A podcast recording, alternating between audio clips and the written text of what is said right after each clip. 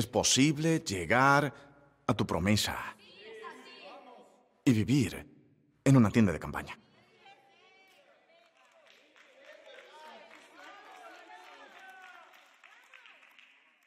Es esta sensación de que estoy aquí, pero esto es muy diferente a cómo sonaba cuando salí. ¿Hay alguien allí? Estoy aquí. ¿Recuerdan cuando estaban en séptimo grado y todo lo que querían era su licencia de conducir? ¿Están conduciendo? ¿A dónde van? ¿Qué van a hacer cuando lleguen allí? Ahora, dos cosas suceden. Él llegó allí sin saber dónde estaba. Eso en sí mismo es complicado. He, oído a gente decir cosas y, no quiero meterme en eso. Estoy seguro de que he dicho algo como esto. Si yo pudiera tener claridad de Dios. Claridad de Dios. Y si Él me confirmara su palabra a mí y yo estoy esperando por su confirmación. Es lo que estoy esperando. Bien.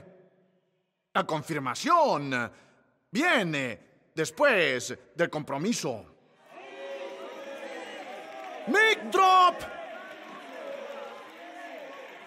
Tengo que decirles a ustedes dónde están las partes buenas del sermón porque están confundidos. Esa es la parte buena del sermón. Él obedeció cuando Dios lo estaba llamando. Como si ni siquiera estuviera completo aún, ni siquiera era un destino todavía. Era solo algo por lo que Dios lo movió, pero entonces Él llegó allí.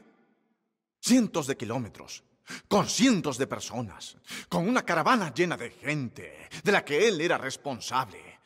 Y Él vivió en tiendas de campaña.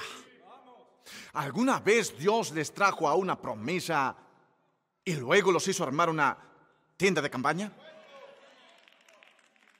Es como si Él los trajera Deberíamos empezar a repartir cafeína en las tazas de comunión en la puerta. Él los trae a un lugar. Él los trae a un momento. Él los trae a una relación. Él los trae a una etapa de la vida. Él los trae a su unción. Él los trae al área de sus dones. Y ustedes saben que eso es todo. Pero ustedes piensan, ¿es esto? Yo podría entender si él viviera en una tienda por una semana mientras el contrato de alquiler del apartamento se tramitaba. Yo podría entender si él viviera allí por seis meses mientras él encontraba el mejor distrito escolar en Canaán. Abraham vivió en tiendas todo el tiempo que estuvo en la tierra prometida. Así que lo que estoy tratando de decir es que pueden ser un peregrino en algo que Dios los llamó a poseer. Y solo porque no se siente estable, no significa que no es seguro. Mm. Quien quiera que sea es para ti, vas a conseguirlo porque yo lo conseguí. Porque a veces cuando cuestiono a Dios y mi fe baja, ¿realmente dijiste que hiciera esto? ¿Realmente dijiste que los perdonara? A veces incluso cuando me paro aquí, Dios, ¿realmente me dijiste que predicara esto? solo porque no lo sienta en el momento, solo porque sea ajeno, no significa que no sea tuyo. Así que esto es lo que quiero que declaren por fe. Digan, es mío. Es mío. Bien, eso suena egoísta, porque no se supone que en la iglesia hablemos sobre lo que tenemos y lo que Dios nos dio. Se supone que todo es sobre Él. Pero Él dijo, te bendeciré él dijo, te haré. Él dijo, te guiaré. Y realmente no es de Él de quien dudamos, es de nosotros.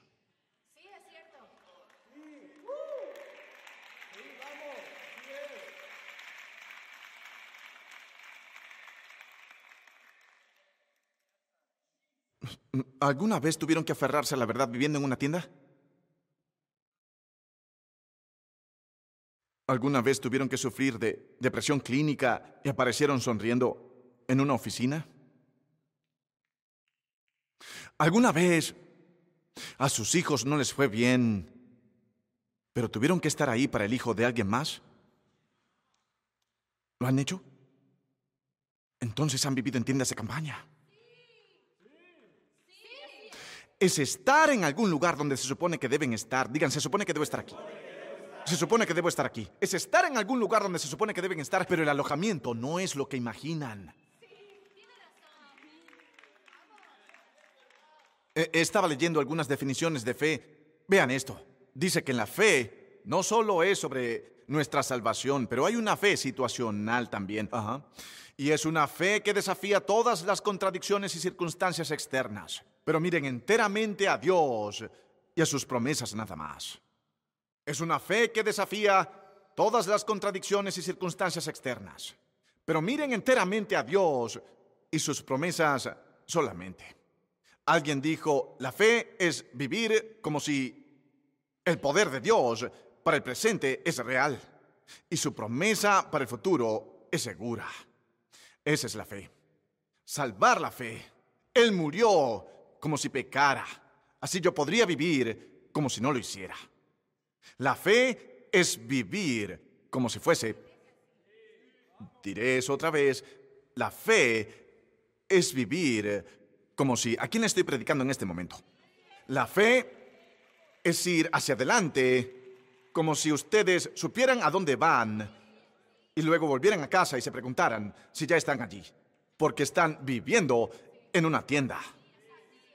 La fe es decir, estoy completamente perdonado por Cristo, incluso cuando las olas de la vergüenza los bañan, y en lugar de ahogarse en el arrepentimiento de esa vergüenza, la transforman por el poder de la gracia en sabiduría para que nunca cometan esos errores de nuevo. La fe es aparecer en la iglesia como si supieran que Dios tiene una palabra para ustedes, incluso cuando secretamente te preguntes si están hablando con alguien más. La fe es recoger tu tienda y moverte, aunque no sepas qué tan lejos tendrás que ir. La fe es hacer su hogar en la alegría, aunque el dolor pueda durar toda la noche. La fe es alabar a Dios por quien es, cuando ni siquiera pueden ver lo que está haciendo. La fe es alcanzar sus reservas internas y hablar de su experiencia para decir, hola Dios, Dios te necesito ahora mismo. La fe es tirar un palo sobre el agua. La fe tomará una roca y golpeará a un gigante en la cabeza. La fe dirá, hola Jesús, si eres tú, dime que venga. Y Jesús dirá, regresa a casa. Y la fe caminará en una palabra. La fe saldrá en dos letras. La fe saltará del bote y dirá, Dios, sosténme por tu justa mano derecha. Si no hubieras estado de mi lado, mis enemigos me hubieran tragado vivo. Así que aquí estoy, Dios. Hola, Dios. Es tu hombre, Félix. Y te necesito ahora. Y no lo merezco. Pero lo recibo. Y clamo por fe. ¿Qué necesitan de Dios hoy? Clamen por fe. ¿Qué necesitan que Él haga en sus cuerpos? Clamen por fe. ¿A través, a través de qué necesitan que les lleve? Clamen por fe fe. Aplaudan esas manos si tienen un clamor. Por fe. Sé que no tengo lo que ustedes piensan que necesito. Oh, fe, fe, fe, fe, fe, fe. Padre bendito en el nombre de Jesús. Bendigan ahora mismo. Todos griten fe. Por fe. Digan por fe. Por fe. Entonces, ¿cómo es que vienen a Dios después de todo lo que han hecho? Por fe. ¿Cómo es que realmente creen que Dios va a redimir los años cuando ustedes son los que los desperdiciaron? Por fe, por fe. Y esto es lo que me encanta. Él tuvo que presentarse como un extraño a algo que Dios le dio. ¿Alguna vez se han presentado como un extraño a algo que Dios les dio? Un amigo me invitó el otro día y nadie sabía que yo iba a ir. Me invitó mi amigo, pero fui tratado como un extraño por la gente que tenía que dejarme entrar en la puerta. No tenía ni idea de quién era yo. Esperé y esperé porque sabía que cuando mi amigo se enterara de que estaba ahí, yo pasaría por delante de todas estas personas que no creen que pertenezco Necesito tres personas que me ayuden a terminar. Voy a terminar. Tres personas. Tres personas. Bien. Así que se presentó como un extraño en un lugar que Dios le dio. ¿No es eso lo que Jesús hizo por nosotros? Que vino a los suyos y los suyos no le recibieron. No se presentó en la tierra que él creó y fue rechazado por los seres humanos que él formó. No fue crucificado por los que vino a salvar solo porque se presentó como un extraño. Puedo venir a él como su hijo. ¿Cuántos están agradecidos por el acceso?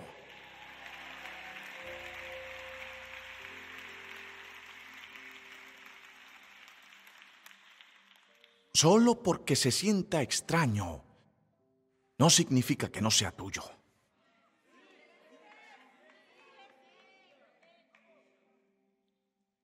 Cuando han sido heridos mucho tiempo, la sanación se siente extraña. No significa que no serán sanados.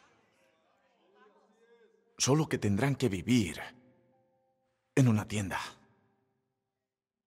Una tienda es una imagen interesante porque el Nuevo Testamento también llama a nuestros cuerpos mortales una tienda. En 2 de Corintios 5:4 Pablo dice que mientras estamos en esta tienda hablando de nuestros cuerpos, suspirando y agobiados. Espera, pensé que estábamos bendecidos. Estamos bendecidos, pero agobiados. Porque vivimos en tiendas no sé si entienden esto o no, ayúdenme. ¿Están entendiendo? quiero ayudarlos. Que estén viviendo en una tienda. No significa que no están en la promesa. Solo están viviendo en la tienda.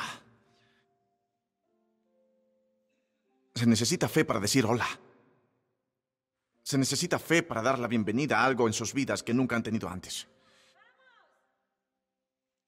Y tan a menudo estamos glorificando el adiós, pero no estamos diciendo hola a la promesa. Imaginen a Abraham caminando por Canaán. Nadie sabe quién es. Él está viviendo como un nómada, pero él es el padre de muchas naciones. ¿Puedo profetizarles esto a ustedes? Son más grandes que lo que están viviendo. En la esclavitud, la disfunción. Abraham fue la persona más famosa que el escritor de Hebreos pudo traer para ejemplificar la fe. Pero él se presentó como un extraño. Se necesita fe para presentarse como un extraño. ¿Piensan que Abraham caminó en Canaán y todos estaban como, oh, tú eres Abraham, hazte cargo? Esto es grandioso. Él tuvo que presentarse en una tienda. Como un extraño. Los veo entrando en su promesa, los veo entrando en su plenitud. Los veo entrando en la siguiente temporada de sus vidas, pero están entrando como extraños. Permanezcan. Quédense. La fe se siente extraña. Permanezcan. La alegría se siente extraña. Permanezcan. La paz se siente extraña cuando todo lo que han conocido son tormentas. Permanezcan. Oye, gracias por ver el canal de Elevation Church de YouTube. Quiero que te suscribas, de esa manera puedes saber cuándo estamos en vivo y publicamos nuevos contenidos. Déjenme un comentario y háganme saber desde dónde nos acompañan, desde dónde nos ven y cómo podemos orar por ustedes. Y si deseas apoyar el ministerio financieramente, puedes hacer clic en el botón y ayudarnos a continuar alcanzando gente alrededor del mundo para Jesucristo. Gracias de nuevo. Nos vemos la próxima vez.